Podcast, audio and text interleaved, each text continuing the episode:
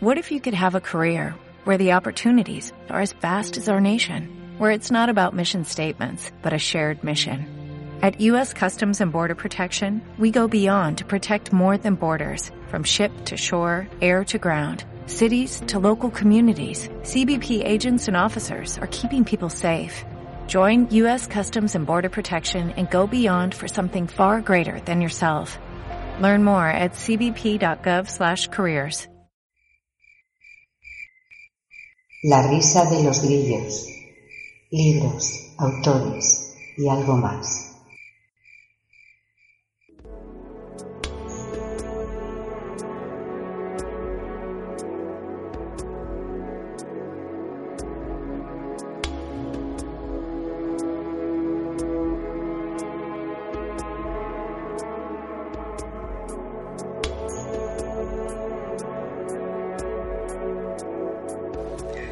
Hola, soy Amparo Clement. Una semana más queremos agradeceros vuestra compañía, el que estéis aquí escuchándonos y os damos la bienvenida. Hola, Óscar. Hola, mi nombre es Óscar y bienvenido a todas. Bueno, quería comentar, antes de empezar en sí el programa, que el pasado día 25, como sabéis, se celebró el Día Internacional eh, contra la violencia de género.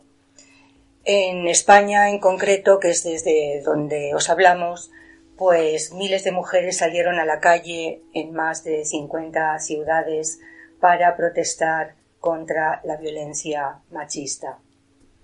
Os recuerdo que eh, desde el año 2001 más de mil mujeres han sido asesinadas en España y alrededor de un millón y medio son víctimas de violencia sexual. No hace falta decir, sobre todo ahora que, bueno, tanto se está hablando sobre los derechos humanos, pues que la violencia contra las mujeres y las niñas es una de las violaciones de los derechos humanos más extendidas y más devastadoras en todo el mundo. Este, esta desigualdad, esta discriminación entre los géneros persiste y para acabar con ella, pues es obvio que se requieren multitud de, esfuerzos por parte de, los organismos y, de las administraciones. Eh, bueno, eh, sabemos que eh, la violencia puede empezar de forma muy sutil en, el hogar, en, en, las relaciones de pareja y en los casos más graves, pues puede terminar con la muerte de las mujeres. Por eso es tan importante que por lo menos una vez al año se visibilice, que estemos ahí no solamente mujeres, sino también hombres, porque evidentemente es un problema de los hombres.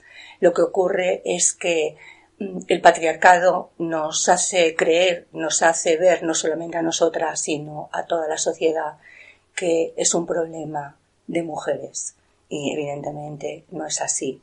Y bueno, año tras año pues seguiremos estando ahí, saliendo a la calle para protestar y para reivindicar igualdad. Gracias. Bueno, en mi caso voy a quiero mandar un saludo al pueblo argentino. Ha habido acontecimientos en Río Negro de suma gravedad. Quiero hacer quiero dar mi solidaridad y hacer extensivo nuestro apoyo y decir que el presidente Macri va a tener que, en el futuro, tener que dar respuestas sobre todos los acontecimientos de violencia y represión a través de armas de fuego, como están haciendo en este momento su, su propia gendarmería, policía, etc. Quería citarlo a Carlos Slusky, que es un sociólogo argentino, que dice, en el complejo entramado de un sistema de relaciones que se sostiene en el tiempo, si cambia uno de los componentes del sistema, el sistema cambia todo. Entre lo que quiero decir es que en los estados donde ocurren actos o modos sociales de convivencia violentas y que son representativas, que determinan la presencia de familias autoritarias que han heredado concepciones autoritarias y se han ido incorporando en esa cultura contemporánea, sin poder superarla en el tiempo, pasa lo que está pasando ahora en Argentina, en España y en todos lados. son sociedades que no pueden superar su pasado. El ataque masivo que se está haciendo al mercado laboral, en donde se quiere eh, hacer de la sociedad un estado precario, es la punta del iceberg de lo que va a suceder en Argentina y prácticamente en todo el mundo. Solamente quería dar mi apoyo al pueblo argentino y, decir que desde aquí estamos intentando averiguar todo lo que pase allí.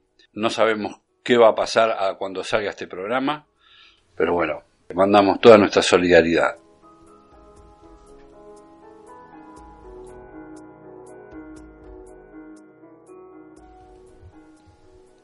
Bueno, quería apuntar una cosita más.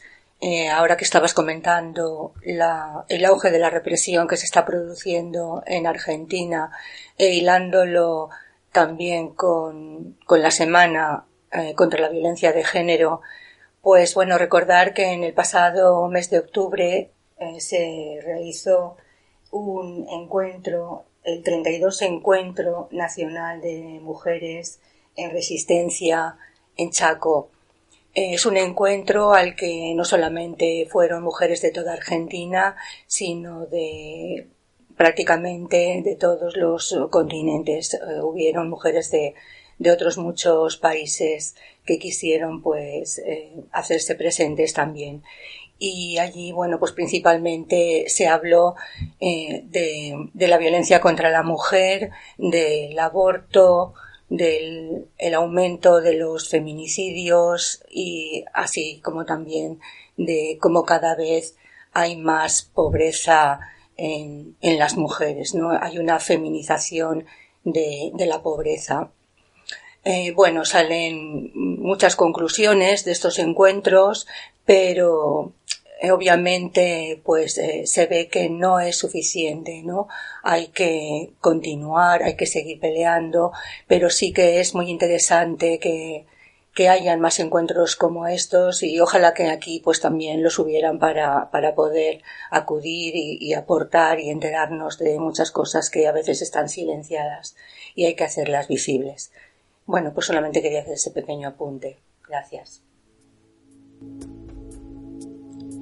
Yo quería contar un poco qué es lo que está pasando a mí, modestísima manera de ver el mundo, qué es lo que está pasando en el planeta. Porque evidentemente todo el mundo está pensando de que algo está pasando. El tema es que después de terminada la Segunda Guerra, el empleo se transforma en el eje central de la vida. Ya lo era antes el trabajo, pero ahora el empleo. Y entonces tiene que haber empleo para todos. Entonces, si nos esforzamos y vemos de abrir algo por aquí y abrir por allá, tiene que haber empleo para todos. Les aclaro que el capitalismo en toda su historia nunca empleó a más del 24% de la población mundial. Otra cosa es en los países desarrollados. Entonces, el mundo sindical del siglo XX, desde esa perspectiva o esa concepción de que la clase se entendía como que para ser de clase trabajadora había que trabajar, obviamente, eh, intentó buscar yacimientos de empleo y esto provocó una, como si fuera una única mirada, eh, también en los sectores humanistas, en el sentido de decir, bueno, si hay trabajo y si buscamos trabajo y sacamos trabajo, todo el mundo va a estar mejor, va a tener más calidad de vida, etcétera, etcétera. Pero pronto se vio que esa, esa concepción, esa manera de pensar era una intención, pero nada más que eso porque en realidad era un cuentito esperanzador, pero mentiroso. Eh, los años de la, de la posguerra, de la Segunda Guerra Mundial, la reconstrucción y el uso del petróleo barato y la capacidad de producción para lugares más lejanos, crearon una visión del capitalismo que generó un espejismo de posibilidades, por ejemplo, para, para entenderme. Así, terminados el siglo pasado, entre 1968 y 1973, esta mentira cae. ¿Por qué? Porque el Círculo de Roma le pide a una, a una señorita que se llamaba Donella Mido, que era la dinamizadora de sistemas encargados del MIT, del Instituto Tecnológico de Massachusetts, les encarga a ella y a muchísimos científicos más un, un estudio de lo que se dio en el 1972 un informe que se llamó Los límites del crecimiento. ¿Y ella qué estipuló? ¿Qué se supo en esa época? Se supo que quiere decir que el, el espejismo del crecimiento ilimitado se cayó. ¿Por qué? Porque ese informe dice, dijo en su momento, en 1972, que la Tierra iba a sufrir la pérdida del petróleo, eh, de la extracción barata del petróleo hacia el 2020, que iba a tener una, un crecimiento exponencial de la demografía, que iba a haber un cambio climático eh, procedente, estamos hablando de 1972, compañeras, eh, iba a haber un cambio climático procedente de, del CO2 y que iba a haber una huella ecológica tan impresionante que iba a necesitar dos planetas y media para eh, degradar los, la basura o los residuos que se producen en, en este cambio de, de, paradigma que fue el consumismo dentro de la humanidad. O sea que en el 72 ya se sabía. ¿Y qué pasó luego? Vino la crisis del petróleo, se subió el precio impresionantemente porque ya empezaron a saber lo que iba a pasar. Ante la falta de alternativas, eh, simulan, entonces simulan un cambio, pero para seguir, aún sabiendo que el capitalismo no es viable. Entonces, ¿qué sucede? Viene una contracción del mercado, estamos hablando de los años 70, 80, y entonces en la economía, al tener el mercado con menos demanda, entonces se establece lo que se llama la diversificación, es decir, la vieja historia de los, cuando éramos chicos había dos yogures y ahora hay 400 yogures. En esa elección de unos y otros, de tanta cantidad de variedad, hacemos el mismo dinero de cuando había dos yogures. Y así se diversificó todo, absolutamente todo. Estados Unidos, cuando va a caer en una bancarrota, inventa la tarjeta de crédito y luego eh, inventan lo que se llamó el casino financiero. O sea, como ya había tanta reducción de consumo en el resto de, de países, entonces lo que hacen ellos es inventarse, ya que no podemos vender producto, vendemos dinero y empiezan las deudas externas y todo esto que cuando éramos chicos no existían. Ustedes pueden ser o eran menores. Entonces, todo esto era para explicar un poco en qué, qué es lo que está pasando en el planeta, en todos los países, y lo que está pasando es que se acaba el petróleo barato, eh, el problema energético será muy importante. Ya muchos científicos esperan un colapso bastante importante porque eh, encima de eso nadie está prestando atención. Volvemos enseguida.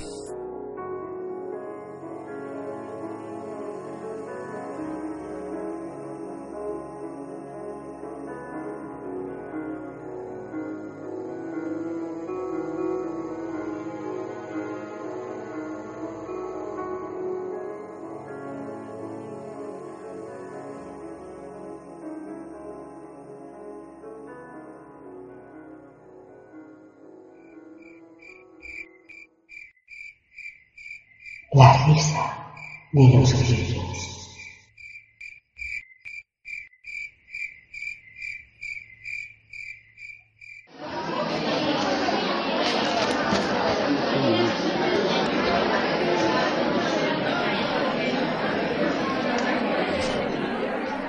El día 21 de noviembre y coincidiendo también con la Semana contra la Violencia de Género, pues fuimos a ver, Oscar y yo, una, obra de teatro que realizaron el grupo de teatro de la Asociación de Mujeres de Mislata.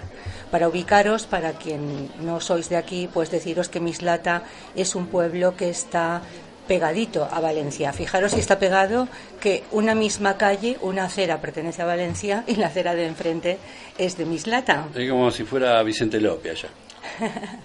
Buena aclaración.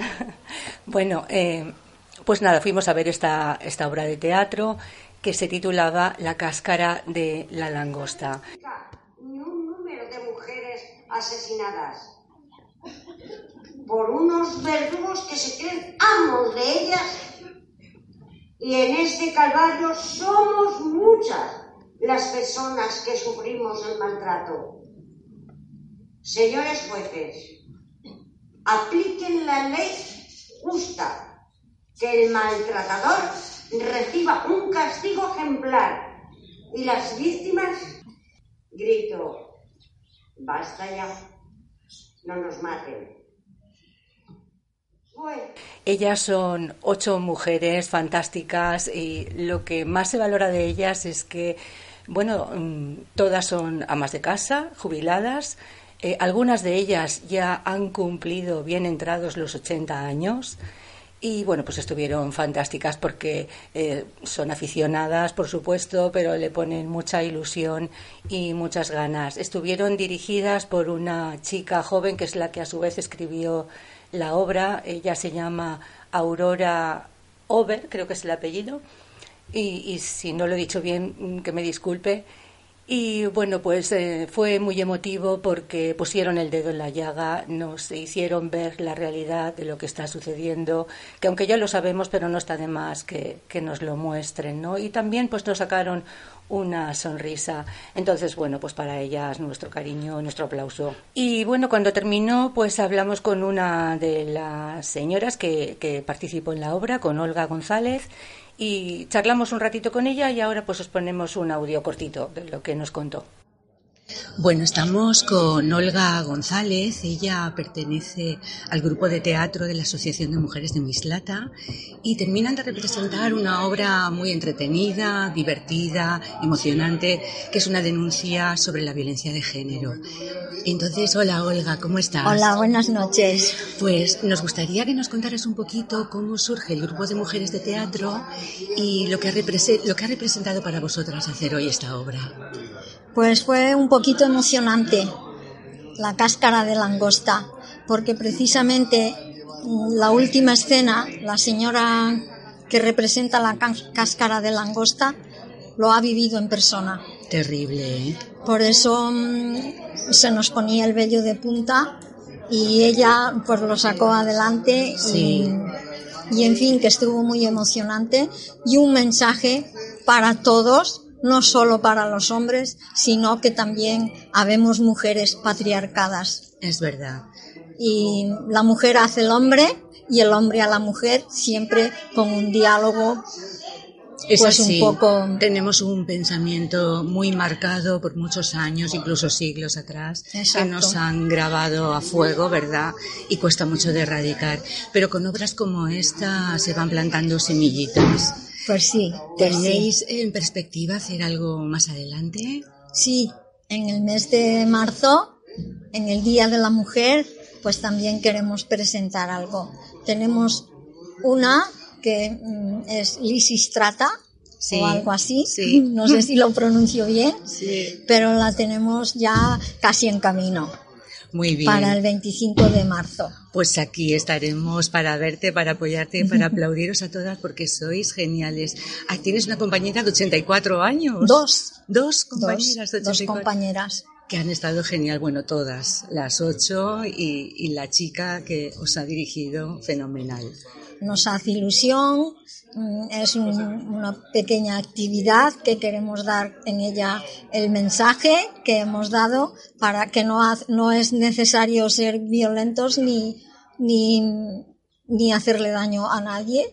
Exactamente. Con el diálogo y, y comprender y esperar antes de que exista eso, que nadie somos de nadie. Exactamente, es muy, somos muy, libres. Muy importante y muy válido lo que hacéis, un grupo de mujeres valientes que a través del teatro denunciáis la violencia de género y estáis ahí para reivindicar la lucha de las mujeres. Exactamente. Y os lo agradecemos mucho y de verdad te damos la enhorabuena, Olga. Muchas, y muchas gracias. Muchas gracias, mucha ilusión. Te cuento la mejor parte de la obra, Amparo.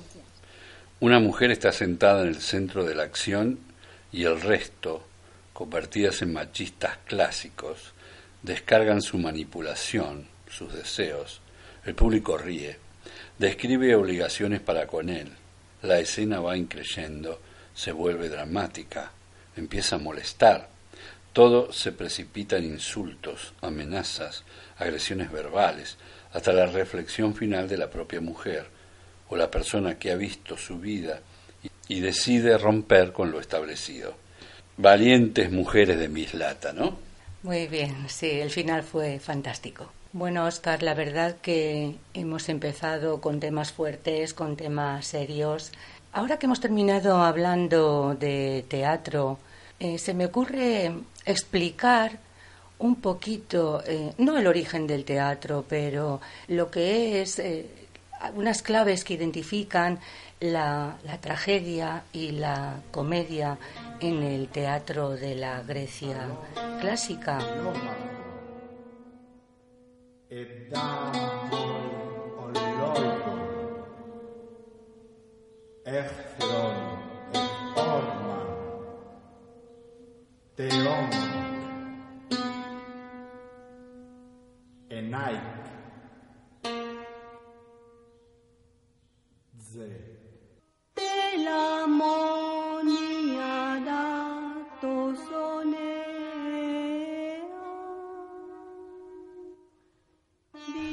Fíjate que cuando hablamos de Grecia realmente tendríamos que referirnos más concretamente a Atenas, que es donde está el núcleo de toda la cultura griega. Y ¿Tú sabías cuál era el pensamiento griego? E, esa idea. Nos metemos en otro tema, ya es un, tema un poco filosófico, pero. A ver, no entiendo, ¿qué, me quieres decir? En los griegos, su pensamiento, eh, la idea fundamental del pensamiento griego era el de la. A ver, lo que era real es lo que, lo que permanece, lo que no muere. Entonces tú me puedes decir, bueno, pero, pero todo todo va a desaparecer, todo va a morir en algún momento. Eh, en su pensamiento, ellos lo que eh, alegaban es que, eh, por ejemplo, un caballo, sí, un caballo nace y muere, pero lo que es la forma del caballo permanece. Entonces, esa es la idea.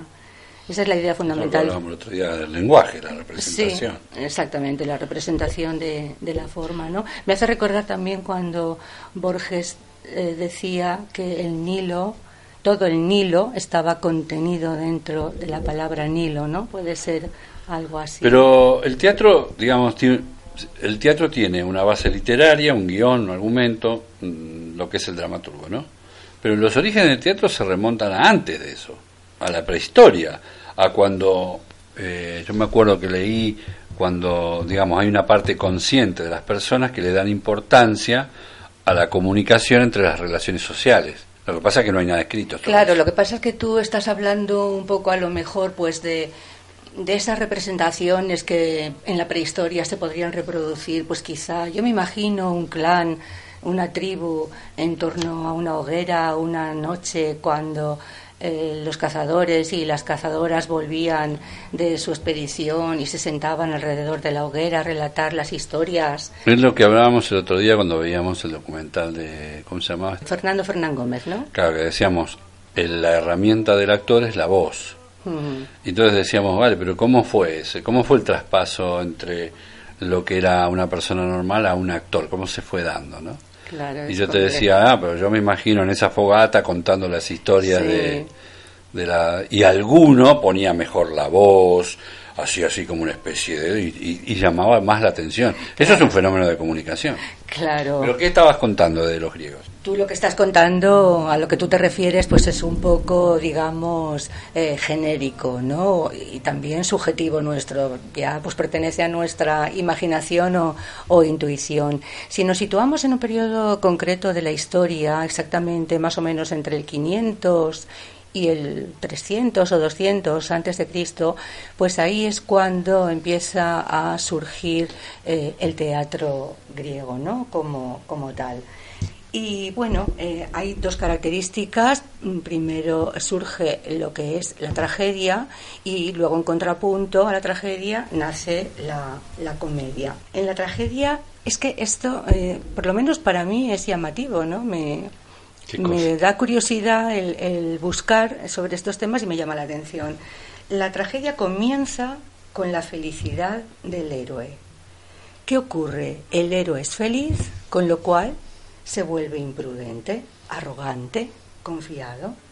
Después se suceden una serie de advertencias, o sea, le, están diciendo, ojo, que tu arrogancia te va a llevar por mal camino, ¿no? Y claro, finalmente, pues efectivamente se produce el conflicto. Entonces el héroe decide afrontar los peligros que le amenazan y que son los que obedecen a esa eh, ley de la eh, ironía específica griega. Bueno, entonces él afronta toda esta serie de peligros que le suceden y le conducen, irónicamente, ya que estábamos hablando de esa ironía, ¿no? Le conducen directamente a la catástrofe que precisamente es lo que él quería evitar mediante todas esas acciones. Se va creando un estado de tensión que va creciendo, que va aplazando el desenlace por diversos procedimientos y al final pues el héroe acaba reconociendo con mucho dolor que ha acabado su propia tumba. A ver, podríamos decir que esta es la, estructura básica de lo que eh, representa la tragedia. Y no solamente la tragedia, sino que se puede aplicar realmente a cualquier mm, película, novela, eh, libro que leemos, eh, film, serie de televisión, etcétera. En la comedia, que como comentábamos, pues es la antítesis de la tragedia, pues el tema principal, así como la tragedia es la muerte, en la comedia es el amor, como no podía ser de otra forma. El héroe en la comedia comienza donde acaba el héroe trágico, o sea, en el aislamiento. Pues la sociedad que está representada por la figura del padre de la mujer que él ama, no le permite casarse con ella. Pero claro, como él es encantador, tiene un atractivo innato, es joven, por supuesto, que es lo que representa pues la vida, lo que es la vida, el héroe va poco a poco poniendo a muchos de su parte, va creando eh, adeptos, hasta que consigue reunir en torno a su persona, pues se podría decir como otra sociedad. Esta sociedad somete al padre de la mujer amada, que fíjate cómo en la épica, por ejemplo, esta figura del padre, en lo que es la novela épica, aparece la figura del dragón, ¿eh? ¿Lo recuerdas? En muchas historias aparece esa figura del dragón, ¿no? Y bueno, mediante una serie de intrigas y de engaños, pues eh, consigue que por fin el padre logre entregarle a su hija. Posteriormente se celebra la boda de la pareja con la sociedad dividida, pero mediante esta boda, pues se se reconcilia todo el mundo, ¿no? Y la sociedad se reconcilia consigo misma, incluyendo también pues a, ese, padre, a ese adversario que, había en un comienzo. Entonces, bueno, pues eh, si la, en la tragedia la estetización del ritual del chivo expiatorio, el fin es la catarsis, ¿no? esa purificación del héroe, en la comedia es la boda, toda esa parafernalia, esa dramatización de, la boda. Y la, podríamos decir, la fecundidad que lleva aparejada la, boda es la que vence a la muerte. Mira, fíjate que en África, que tiene otro origen, digamos, los ritos religiosos mezclaban el movimiento con una comunicación gestual, con música, con danza, y tenían máscaras y son muy anteriores a las máscaras griegas. Sí, sí, claro. Entonces, ¿qué, ¿para qué se hacía esto? Porque estos ritos lo que hacían era reforzar la identidad y la cohesión social. Por ejemplo, o ceremonias mortuorias donde los participantes, fíjate vos qué notable, ¿no? Con técnica de prestigitación, si es que se dice así. Desaparecían del público. No sé cómo harían, no, no, me lo imagino. O sea, que era el antecesor de la magia. Los mm, magos. sí, o quizás iba haciéndose todo junto, ¿no? En Nigeria hacían una, lo que se llamaba el odo, que eran una, unos ritos sobre los muertos que retornaban. Eh, en Mali eh, practican el sigi, que se llama, cada 60 años, donde es la celebración del primer hombre que murió en la tierra, ¿no? Bueno, y así, no, no quiero ponerme pesado, pero es interesante porque eso es una cosa que nace en todo el planeta y se va dando. En, los incas, por ejemplo, tenían en quechua obras. Sí, sí, eh, los mayas también. Ellos eran más gestuales, quizás, con mucha mímica.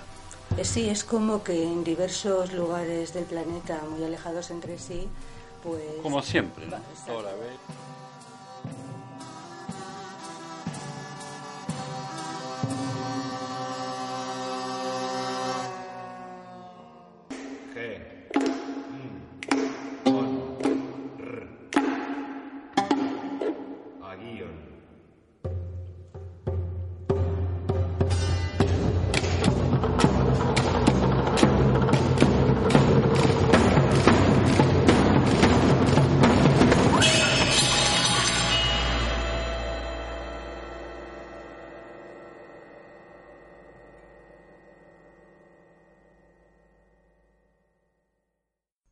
yo me di cuenta oscuramente que mi noción de lo fantástico no tenía nada que ver con la noción que podía tener mi madre, mi hermana, mi familia y mis condiscípulos.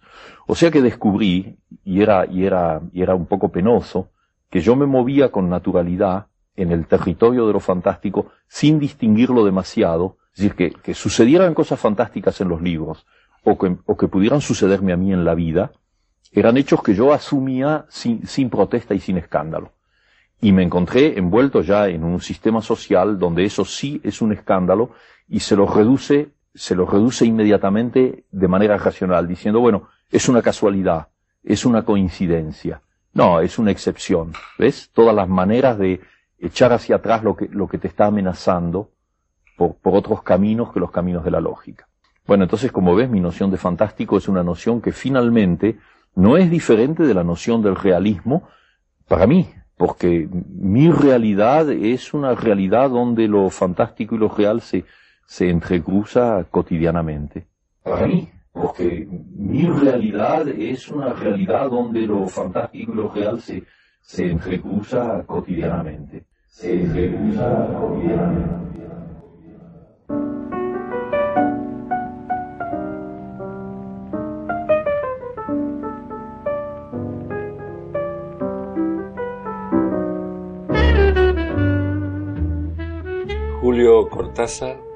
Un viaje a la otra orilla.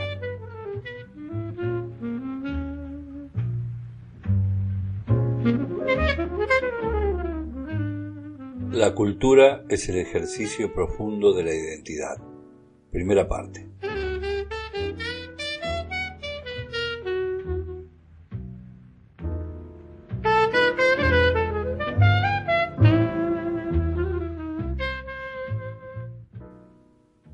Según la psiquiatría, la percepción se antepone a la interpretación. Primero observo y luego descifro lo advertido. Sencillo, ¿no? Así construimos la realidad. Pero, siempre hay un pero. Un personaje masculino llega a un hospedaje. El ama de llaves lo deja pasar porque lo conoce. Su amigo vive arriba. El personaje regresa diciendo que su camarada no contesta por lo que la mujer sube y abre la puerta de la habitación. El hombre se adelanta rápido, ella se queda en la entrada.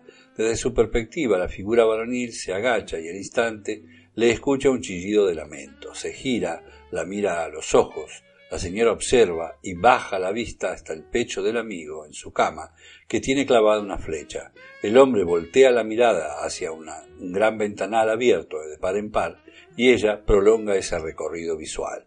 Le han lanzado una flecha desde afuera, exclama la empleada. Es un horror, gritó él.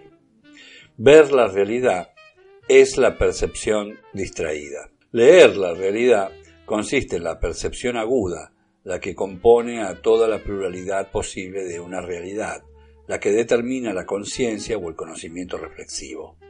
Lo sucedido verdaderamente fue que el hombre entró con una flecha oculta entre sus ropas y clavó en el pecho de quien yacía en el lecho confundiendo a la mujer. Ese desconcierto de la apreciación sucede hasta cuando vemos una foto nuestra del pasado o escuchamos una grabación propia que no nos lo parece. En el mejor de los casos, aun valorando la mayor cantidad de acontecimientos externos, ¿qué sucede con una esquizofrenia, por ejemplo? No recuerdo el autor del cuento, ya mi memoria comienza a hacer su lento retroceso. Sin embargo, me sirve para introducirnos en la taxidermia de tres contenidos bien precisos del género fantástico aplicado por Julio Cortázar. Y es cuando la literatura nace de una ontología, un discernimiento donde los vocablos ocupan un lugar preciso y estudiado en un sistema de ideas para darnos su sentido. Digo yo que algún sentido probable debe haber, al menos eso en una sociedad que se está cayendo a pedazos.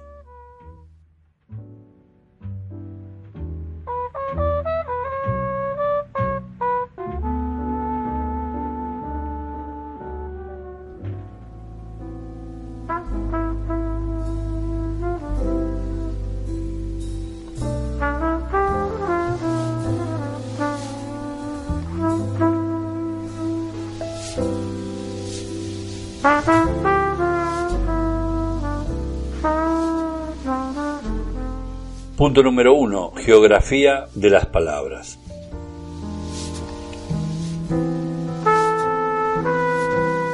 Necesito imperiosamente hablar de Saúl Yurkiewicz, el profesor universitario nacido en La Plata, Argentina y fallecido en París en el año 2004. Heredero del material literario que Cortázar le dio para que editara, publicara o destruyera después de su muerte, y que nunca se deshizo de nada, como era de esperar, he deseado usurpar ser el otro. De su cordura deriva mi intención. Tomo su mano analítica y comienzo. ¿Por qué ciertos géneros surgen en definidas topografías del globo? ¿Qué reciprocidad o dependencia semántica existe entre lo urbano y lo rural como contexto para el escritor? Para Yurkiewicz, la narrativa fantástica se aclimató a las orillas del río de la Plata como consecuencia de la contemplación de sus aguas, 200 kilómetros de su dócil anchura casi siempre, y con olas de varios metros en su destada, o tal vez la muy extensa llanura pampeana en cuya monótona planicie eterna nótese el concepto espacio-tiempo que invita a la abstracción universalista, al despegue emocional y a las tardes de creación fabuladora, o al desapego de lo real e inmediato. Puede ser, pero creo que su segunda presunción me parece más acertada.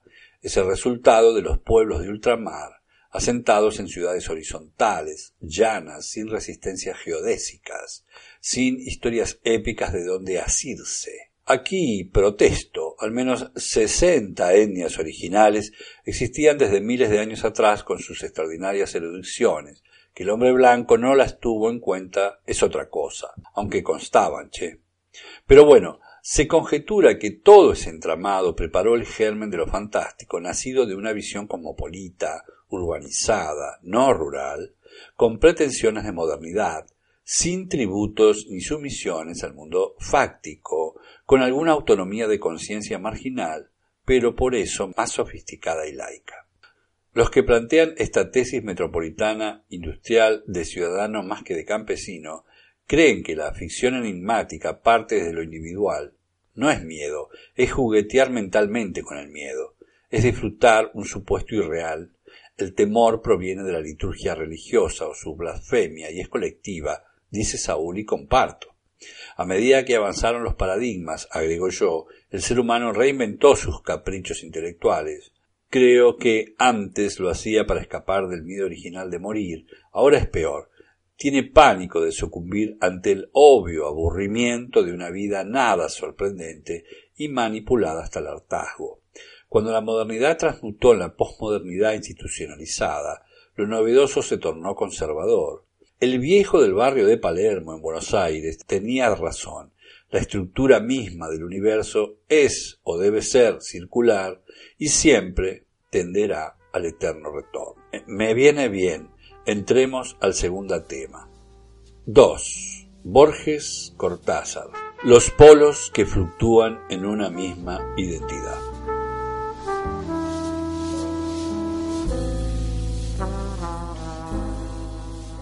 La representación borgiana de lo fantástico es ecuménica. Su fuente de inspiración es la gran memoria de la especie. Se remite al arquetipo común de las leyendas orales, a la cronología fundadora de todo relato. Para Borges, lo fantástico es un modelo que le permite crear simulaciones de quimeras y pesadillas propias de la humanidad, pero siempre concebidas desde su propia álgebra secreta la que nos guía. Cortázar personifica lo fantástico psicológico, es decir, es la interrupción de las fuerzas ocultas de un orden que el lector percibe como real, normal, rutinaria, incluso nos permite intuir la sagacidad del oculto, pero sin dejarnos razonarlo. La diferencia radica en los prototipos de uno y otro, en la entelequia que nos devuelve el espejo de sus obras, en la travesura del lenguaje empleado en ambos mundos, y si sus dualidades proyectan atmósferas fantásticas en nuestra frontera imaginativa, también nos hacen ver la precariedad de nuestra supuesta convicción mental de lo real. Nada es lo que parece, y los dos reclaman una perspicacia psíquica que no es tal. Borges es tradicional, repleto de metáforas ancestrales, sagrado, con rituales atávicos y profanos, y su clara intencionalidad es suspendernos en una nada, o mejor dicho, a una, en una ficción de una nada que no podremos conocer aunque nos empeñemos. Y aún ubicando su texto en una contemporaneidad, se valdrá de recursos sutiles o anacronismos o misticismos o alucinaciones para sacarnos de esa simultaneidad y restituirnos a su terreno, la sugestión de lo eterno e incomprensible. De estilo noble, enaltecido, compuestas de escenas ejemplificadoras, su lectura sobrevive a cualquier tiempo y lugar. Cortázar utiliza nuestro hábitat, nos aproxima, nos sitúa, hasta enrarecernos el pensamiento obligándonos a pasar su límite. Borges es un desierto a pleno sol, Cortázar una caverna oscura. Detrás de ellos el inconsciente desolador. Borges no persigue ningún empeño. Para él, el mundo es una insensatez que no merece la pena. La historia del mundo es una mentira tergiversada, amañada por intereses de unos seres que se creen dioses inmortales, pero que se comportan como asesinos seriales de todas las vidas que pasan por su vanidad. Ni siquiera nuestro yo está a salvo porque todos nosotros somos otro.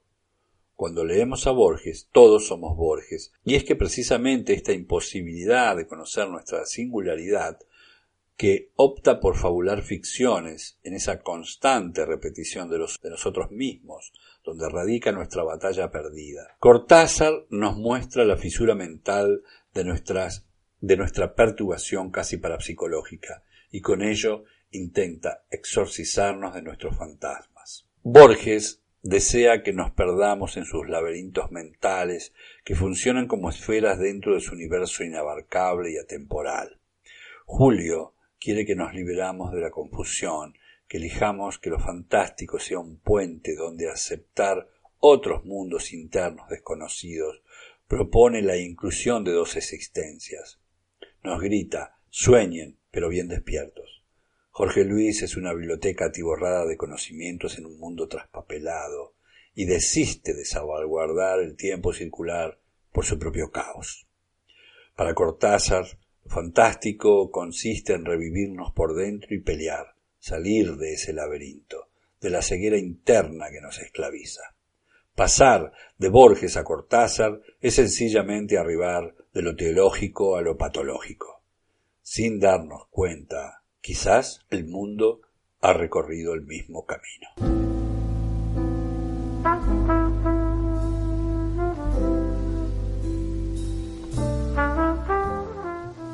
En el próximo programa, Julio Cortázar, Un viaje a la otra orilla, segunda parte. Rayuela, desandar el lenguaje para recuperar otro pensamiento. Thank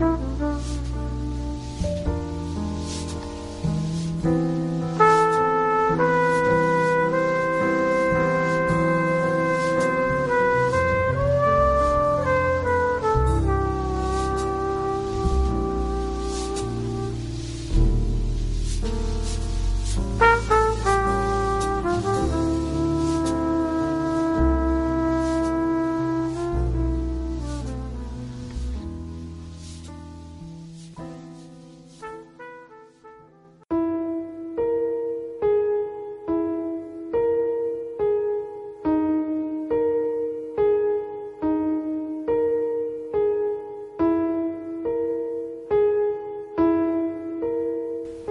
Continuamos emitiendo desde Radio Fierro en Valencia, España. Seguimos en la risa de los grillos. Bueno, quienes eh, ya habéis escuchado el programa en ocasiones anteriores, sabéis que solemos finalizarlo hablando de los autores y esas historias eh, más, digamos, tortuosas o tormentosas de sus vidas. Y nos gusta, o me gusta en este caso, rebuscar, indagar un poquito en esa parte de amores contrariados. Por eso en el programa de hoy quería hablaros de una mujer que seguramente fue la única capaz de llegar al corazón y también de romperlo de Friedrich Nietzsche. Ella fue Lu Andreas Salomé, cuyo verdadero nombre era Luisa Gustavovna Salomé. Salomé fue una escritora, filósofa, psicóloga y también feminista. Ella nació en la convulsa ciudad de San Petersburgo, era la única hija mujer de un general del ejército y desde muy joven ya mostró una gran capacidad de persuasión. A los 17 años convenció a un predicador 25 años mayor que ella, Hendrik Gillot, de que la instruyera en diversas artes como filosofía, religión, teología y literatura, principalmente alemana y francesa. Por supuesto que Henry Gillot se enamoró perdidamente de Salomé hasta tal punto que planeó divorciarse de su esposa y huir con ella a Suiza. Salomé declinó la propuesta del predicador y en cambio se inscribió en la Universidad de Zúrich.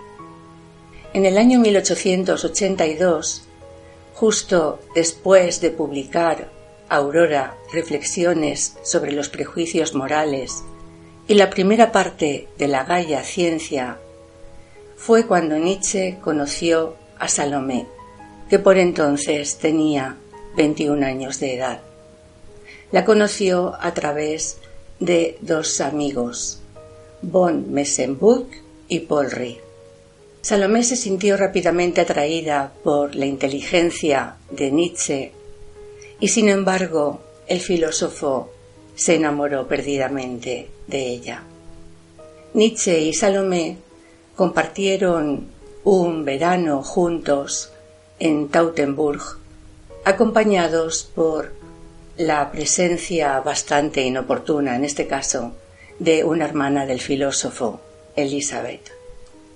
Nietzsche se había enamorado sinceramente de Salomé, sin embargo ella lo veía más como un amigo, como un mentor, como un compañero con el que poder mantener interesantes conversaciones y polémicas, pero de ningún modo lo veía como amante. Cuando aquel verano declinaba, la situación entre ellos se tornó bastante incómoda, ya que todas las insinuaciones de Nietzsche fueron elegantemente rechazadas por Salomé.